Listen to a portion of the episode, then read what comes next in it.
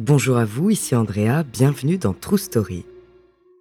Aujourd'hui, je vais vous parler d'un marchand d'art sulfureux et d'un faussaire de génie. Le premier était doué pour mentir, le second pour imiter. Dans les années 60, leur collaboration a autant marqué la peinture qu'elle a humilié tous les experts de la planète. Arnaqueurs flamboyants, ils sont entrés dans la légende du monde de l'art. Leurs noms, Fernand Legros et Elmire Dehori, découvrez leur true story.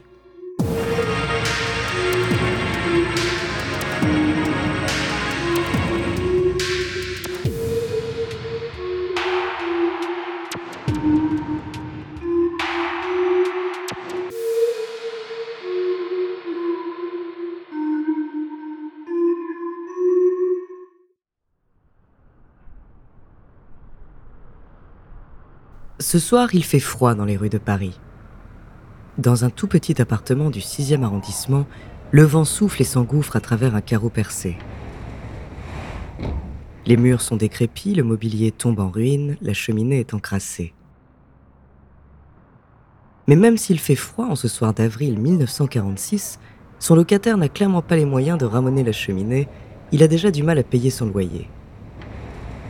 Il passe pourtant ses journées à travailler debout devant sa toile. Il mélange les couleurs et les applique par petites touches successives. Un peu de rouge, de jaune, et pourquoi pas un soupçon de bleu à l'intérieur des pétales pour créer du relief.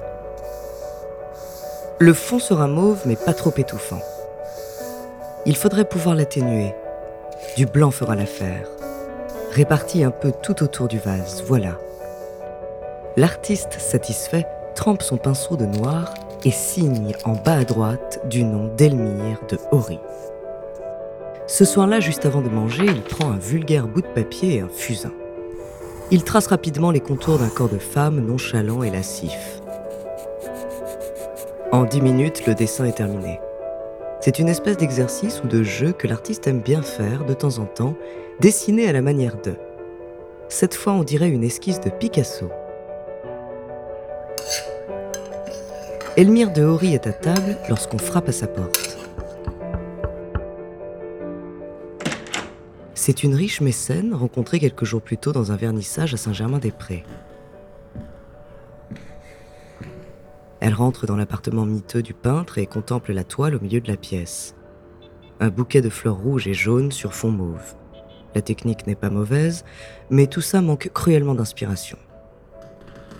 Elle est prête à repartir lorsqu'elle aperçoit un dessin au fusain posé négligemment sur une commode. Elle reconnaît immédiatement la main du grand Picasso. Elmire ne dément pas. Pire, il avoue tenir beaucoup à ce cadeau de son ami Pablo.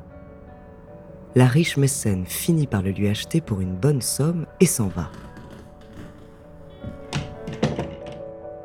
À cet instant précis, Elmire de Hori, 40 ans, a une révélation.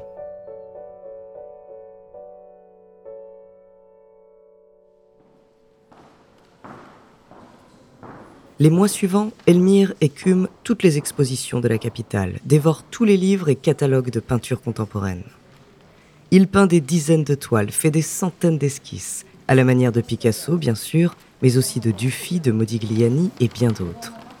Il ne copie aucune toile déjà existante, mais imite leur style respectif.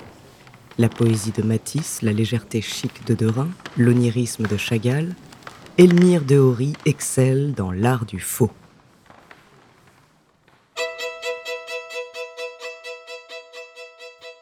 En 1947, il s'installe aux États-Unis.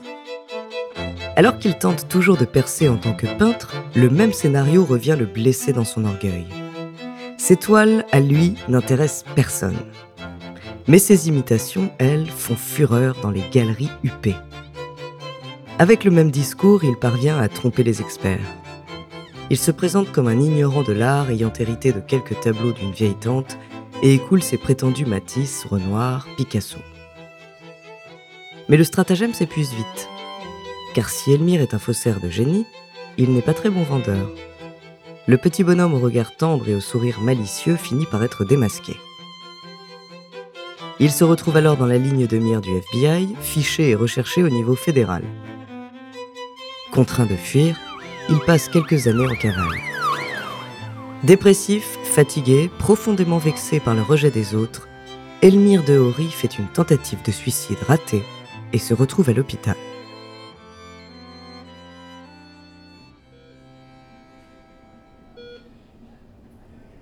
Alité, Elmire refait le film de sa vie. Sa jeunesse en Hongrie, les camps nazis qu'il a réussi à fuir en cachant son judaïsme, l'alternance permanente entre richesse et pauvreté qui l'a suivi partout, à New York, Paris, Rio de Janeiro. Plongé dans ses pensées, il n'entend pas qu'on frappe à sa porte. Et il sait encore moins que cette visite va changer le cours de sa vie.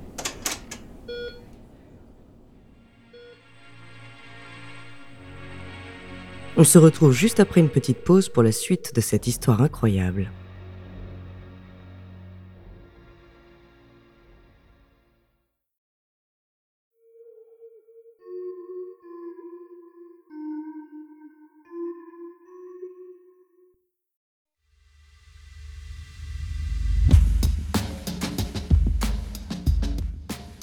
Sans être invité, un homme entre dans la chambre d'hôpital d'Elmire.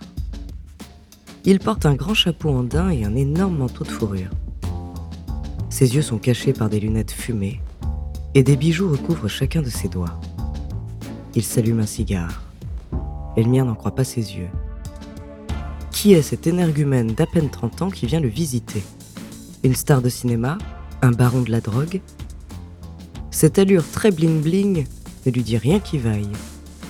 Et pourtant, il ressent comme une fascination pour lui. Cet homme, au charisme et à la prestance hors du commun, c'est Fernand Legros. Il est l'antithèse d'Elmire de Horry. Fêtard, mondain, excentrique, il dégage une immense confiance en lui. Ancien danseur de ballet, il s'est surtout découvert un talent particulier pour les affaires. Brillant marchand, il aurait pu, dit-on, vendre des moufles à un serpent. Fernand regarde alors Elmire droit dans les yeux et d'une voix assurée lui dit Tu peins, je vends. Elmire hésite cinq secondes.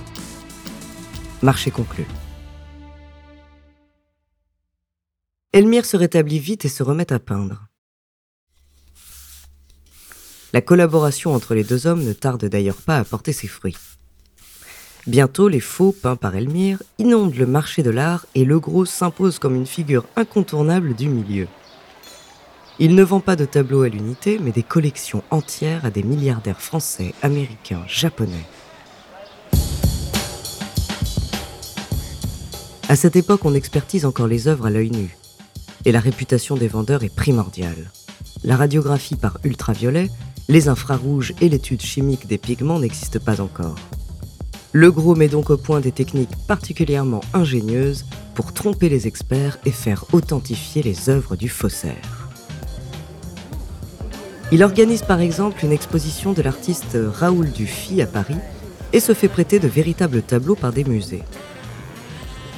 Mais la nuit tombée, il ajoute au mur de la galerie les toiles d'Elmire. Les imitations finissent alors par figurer dans le catalogue de l'exposition indissociable des vraies œuvres. Une autre fois, il rend visite à un artiste et lui présente un dessin réalisé par le faussaire. Très âgé, le peintre l'authentifie comme le sien, pensant que sa mémoire lui fait défaut. Mais le génie manipulateur de Fernand le Gros atteint son apogée avec le stratagème de la douane. Il prend un vol pour les États-Unis, les bras chargés des œuvres d'Elmire, qu'il déclare comme étant des faux, ce qui est la vérité la taxe s'appliquant aux œuvres véritables est beaucoup trop élevée. Alors le gros charge un complice de le dénoncer pour fraude.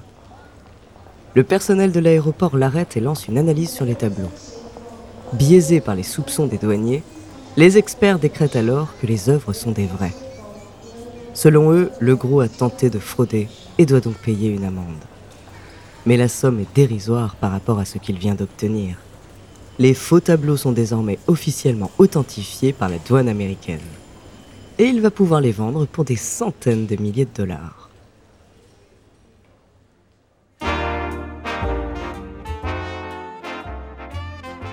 Avec le talent de l'un et le culot de l'autre, pas étonnant qu'Elmire de Horry et Fernand Legros aient réussi à tromper le monde entier.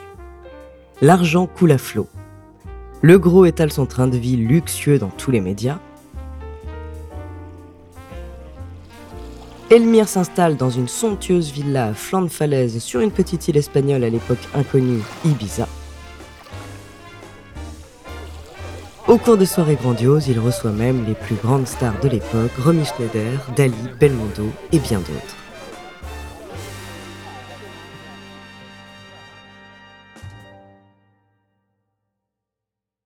Mais au milieu des années 60, l'étau finit par se resserrer autour des deux hommes. Un milliardaire texan réalise qu'il s'est fait arnaquer pour une somme de 1,5 million de dollars et porte plainte contre Fernand Legros. Au cours d'une vente publique, la veuve d'un peintre conteste l'authenticité d'une toile réalisée par Elmire de Horry et attribuée à son mari. Le scandale est énorme et les révélations s'enchaînent. À chaque nouveau procès, le gros nie en bloc. Il est un simple amateur d'art trompé par les experts et les faussaires. Les deux hommes finissent par se détester, se renvoient l'un l'autre la responsabilité. Fernand Legros a peur qu'Elmire de Horry dévoile toute la manigance, et Elmire, de son côté, craint cet homme violent et manipulateur.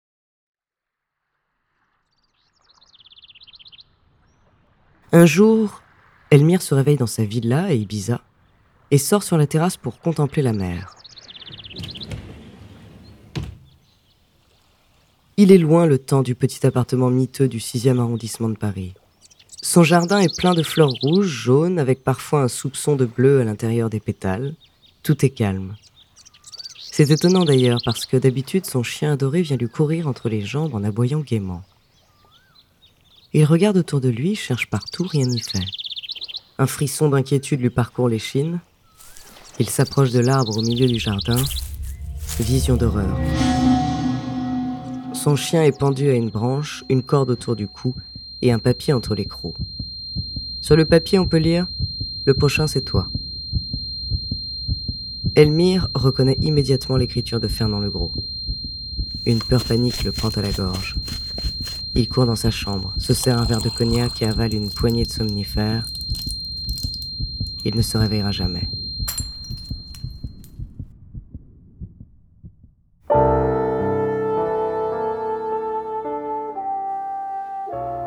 Fernand Legros, quant à lui, est couvert d'amendes et de dettes. Il essaie tant bien que mal de maintenir une vie princière, mais ses affaires ne le permettent plus. En 1983, il meurt d'un cancer de la gorge à l'âge de 52 ans. La vie de ces deux personnages est pleine de mystères, de zones d'ombre et d'inventions. Ils ont toujours aimé romancer leur histoire aux biographes qui les ont approchés. À croire que pour eux, la frontière entre le vrai et le faux a fini par dépasser le simple champ de la peinture.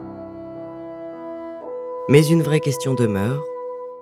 Combien de musées, de galeries et de collectionneurs détiennent encore aujourd'hui, sans le savoir, des toiles peintes par Elmire de Horry et vendues par Fernand Legros?